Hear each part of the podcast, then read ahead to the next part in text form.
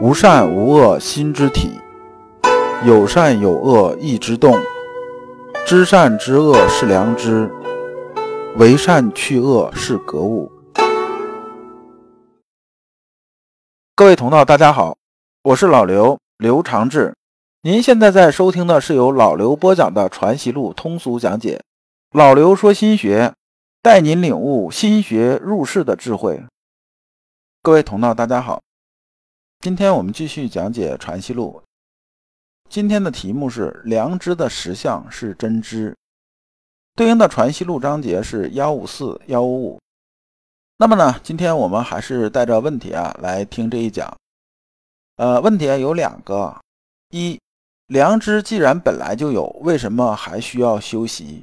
就说这个东西啊，既然与生俱来，那我们后边还要修什么心性啊？这是很多人这种疑问。第二，修心性中的动和静究竟该如何理解？因为我们在修心性的时候啊，这个动静和平常我们理解的动静不太一样。就说我们平常理解认为这个动啊，就是这个东西啊，它有物理位移也好，还是怎么着也好，它是你看到它在动就是动。但是啊，在修心性的时候啊，这种动啊，不见得就是动，它可能是静。那么我们认为啊，平常见着它不动的时候，那是不是就是静呢？这也不一定。那么具体啊，怎么分别呢？我慢慢来讲这件事。我们看《传习录》原文，来书云：“良知心之本体，即所谓性善也，未发之中也，既然不动之体也，阔然大功也，何常人皆不能而必待于学也？”这陆程啊，来这封书信呢，有这么个疑问，这也是啊，我们很多人都有的疑问。就是说，我们讲良知啊，讲修心体的时候啊，我们经常讲，就是良知啊是与生俱来的，就是在我们的心体里边就存在的。从我们呢出生到这个世界上来，它就存在。那么既然这样呢，那为什么这些人呢，就是说平常人在修心性的时候，必须要要学这个东西呢？说那我原来就有，拿出来用不就完了吗？还学什么呀？还修炼什么呀？那么这也是啊，我们很多啊修习心学的人呐的疑问和困惑。那么陆程啊，在这个问题基础上又接着发疑问呢，说啊，作为心的本体的良知，应该啊本身具备啊未发之众，寂然不动，阔然大功这种三种特性。那为什么普通人做不到这三点，必须通过修习才能达到呢？就说我这个良知需要修习能达到，那么未发之众，寂然不动，阔然大功呢？那我也要修习才能达到，那这是为什么呢？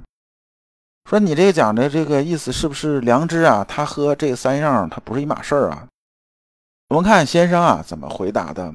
先生说啊，性无不善，故知无不良。这个善呢，以前我们一直讲过，这个善呢不是说好心呢，就是善。善的意思是说呢，是妥当。说人性里边呢，本身就有妥当的东西，就是每个人其实都有的。那为什么后边啊，我们来做事情的时候啊，经常做的比较不妥当呢？就经常我们患得患失啊，做了事情之后还要后悔啊。那究竟原因在哪儿呢？那么先生啊，接着就是说啊，这一段呢，先生讲的还是形而上的东西比较多，比较晦涩。老刘啊，在这里边啊，咱们拿个例子来说这件事啊。说啊，有这么一个人呐，一个男同志啊，长得挺帅的啊。然后呢，这一年呢，上班啊，这日子比较舒服，事儿也少啊。一年到头啊，一称这分量啊，长了差不多三十斤。他马上心里很警醒啊，说这么胖下去这也不行啊，这这肯定是要减肥的。然后啊，就发誓啊，说我明年呢，我一定要好好减肥啊。做了个这种措施表啊，说我每天啊，我要跑步，我要锻炼身体，然后每天要跑这个五公里。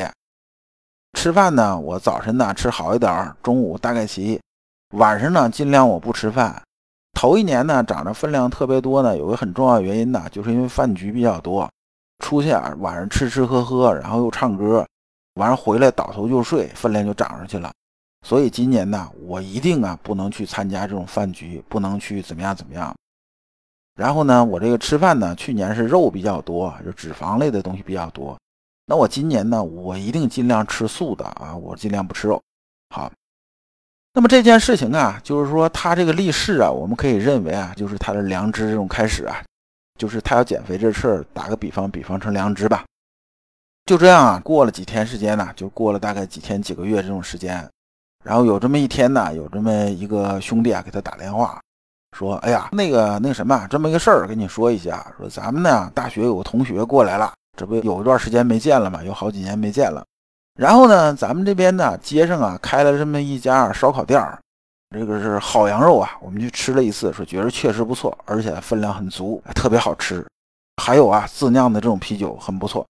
说啊，你要不要过来啊？咱们一起坐一坐，吃点喝点，聊聊天儿。”也好久没见了，然后呢，这人撂下电话就想那件事啊，想完事儿就心里啊就两个小人在打架呀。一个小人说啊，一定要减肥啊，这你不减肥，这分量往上涨，将来高血压、心脏病啊、心脑血管疾病这都上来了，而且呢，将来很影响形象啊，而且你还立过誓啊，这事情一定不能去啊。完等另一个小人就说啊，不行啊，你这事儿得去啊。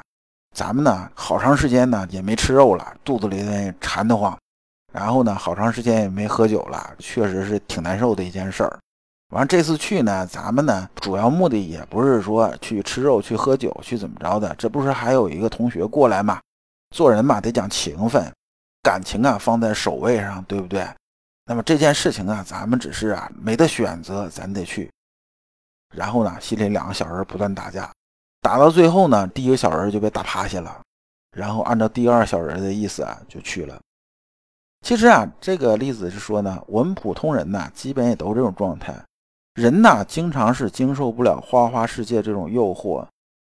我们修心性啊，学的是什么呢？学的就是如何消除这些外物和私欲这种遮蔽，以恢复啊未发之中扩然大功啊，寂然不动这个本体。妖物。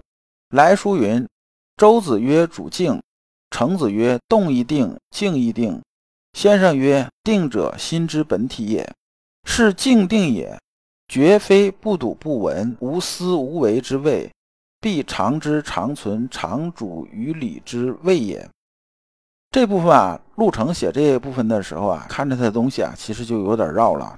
他说啊，周子说了要主静。”然后呢，又引呢说，程子说了，动亦定，静亦定。那么先生，你又说定者心之本体。那么我们定啊，究竟是什么一个状态？这定是不是就是说不睹不闻呐？就是不看不听不想不思无为啊？就这些事情全放在一边，那人基本就空了，就这种状态。那是不是就这样呢？啊，这是他的第一个问题。然后第二个问题啊，他就问呢，那么呢？这些啊，必常知常存常主于理之谓也。夫常知常存常主于理，明是动，以发也，何以谓之静？说啊，明明这些东西啊，就是说这个常知常存常主于理这些事情，明明它是在动弹的，那么为什么说啊它是已发，就说它是静？那么究竟啊，什么是本体？什么是静啊？动静这些事情啊，我现在完全是搞晕了。因为大家啊，这说法也不一样，我这完全是已经晕的这种状态了。这先生，你能不能说一下？这个啊，也是我们呐很多人私下里跟老刘交流的时候啊的一个问题。因为很多人私下里跟老刘交流的时候啊，对我们呐儒学十三经啊看的往里深入的时候，特别里边提到动静的时候呢，往往看着看着就看晕了。看晕了是因为什么呢？因为啊，它是按照我们平常啊日常生活中看到那个动静来理解啊，《儒学十三经》里边讲这个动静，这就已经偏了。那么我们看看先生是怎么回答的。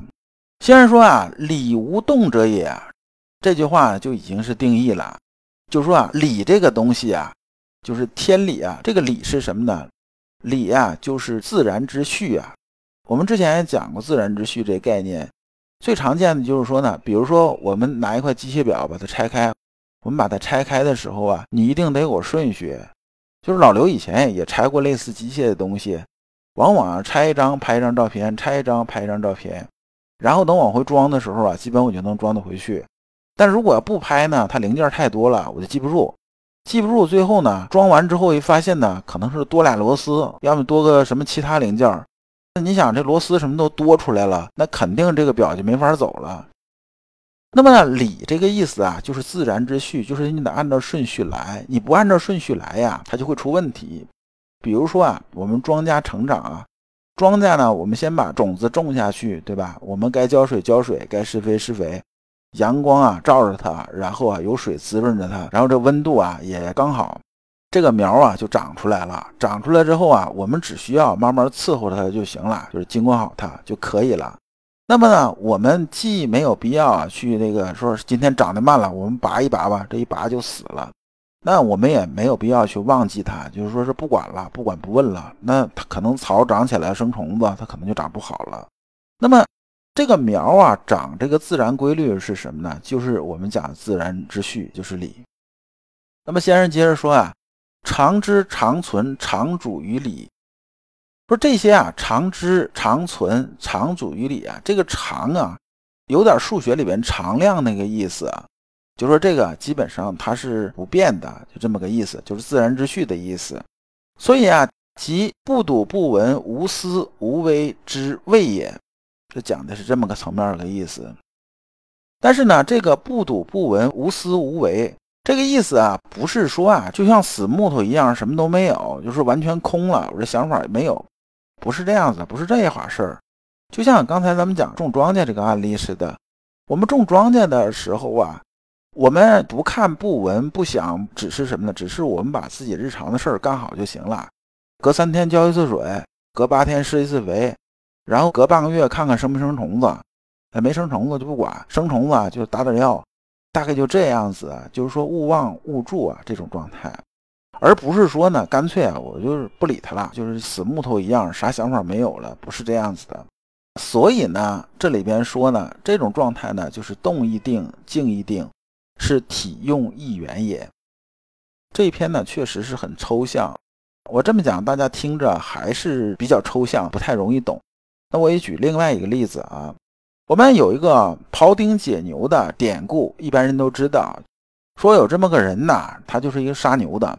这个人呢非常厉害，厉害到什么程度呢？他已经对牛啊非常熟悉了。他说啊，一般人呢杀牛啊，就是分解牛的时候啊，这个杀牛的概念是这样，不是不是说把牛杀死，是说呢，把这头活牛啊，最后变成什么呢？变成这个皮肉都分开，这肉呢该码哪码哪儿，该处理成什么样处理成什么样，就是整个一流程全下来。这个庖丁啊自己说。我这水平到什么程度呢？我用这把刀啊，已经十九年了。我十九年呢，我从来没换过刀。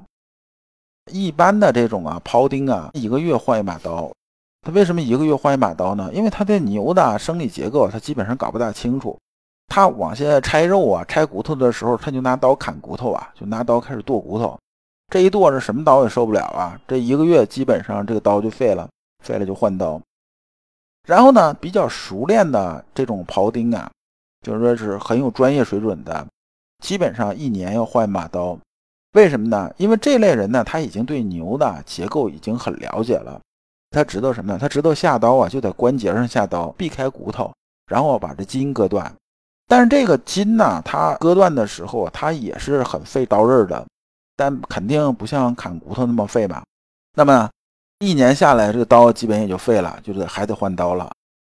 那我这把刀为啥用十九年呢？它都不用换呢？是因为啊，我对牛啊非常非常了解了。就是这牛啊，在我面前呢，我看到的它就不是一头活牛了，它是什么呢？它啊就是各结构组合在一起，而且啊它每个骨头的缝啊，我闭着眼我都知道。这个缝啊，中间呢，它是有一点空隙的。这个空隙呢，对于刀刃来讲的话呢，是完全有余地的，就是刀刃完全可以能动得起来这种余地。这句啊，就是说我们讲游刃有余啊，这成语的来历就这么来的。那么呢，我只需要在这个骨头缝里边呢借力啊就可以了，就把这牛肉拆解开了，就没有必要不断的砍这个筋呐，就是更不可能是砍骨头。所以啊，我这刀啊用到十九年呢。还是一种什么状态呢？还是锋利如初这种状态。那么讲这庖丁解牛这个意思啊，是讲这么个意思。对于庖丁来讲啊，他所知道理啊，是心里边存在这个理，就是说我们讲自然之序。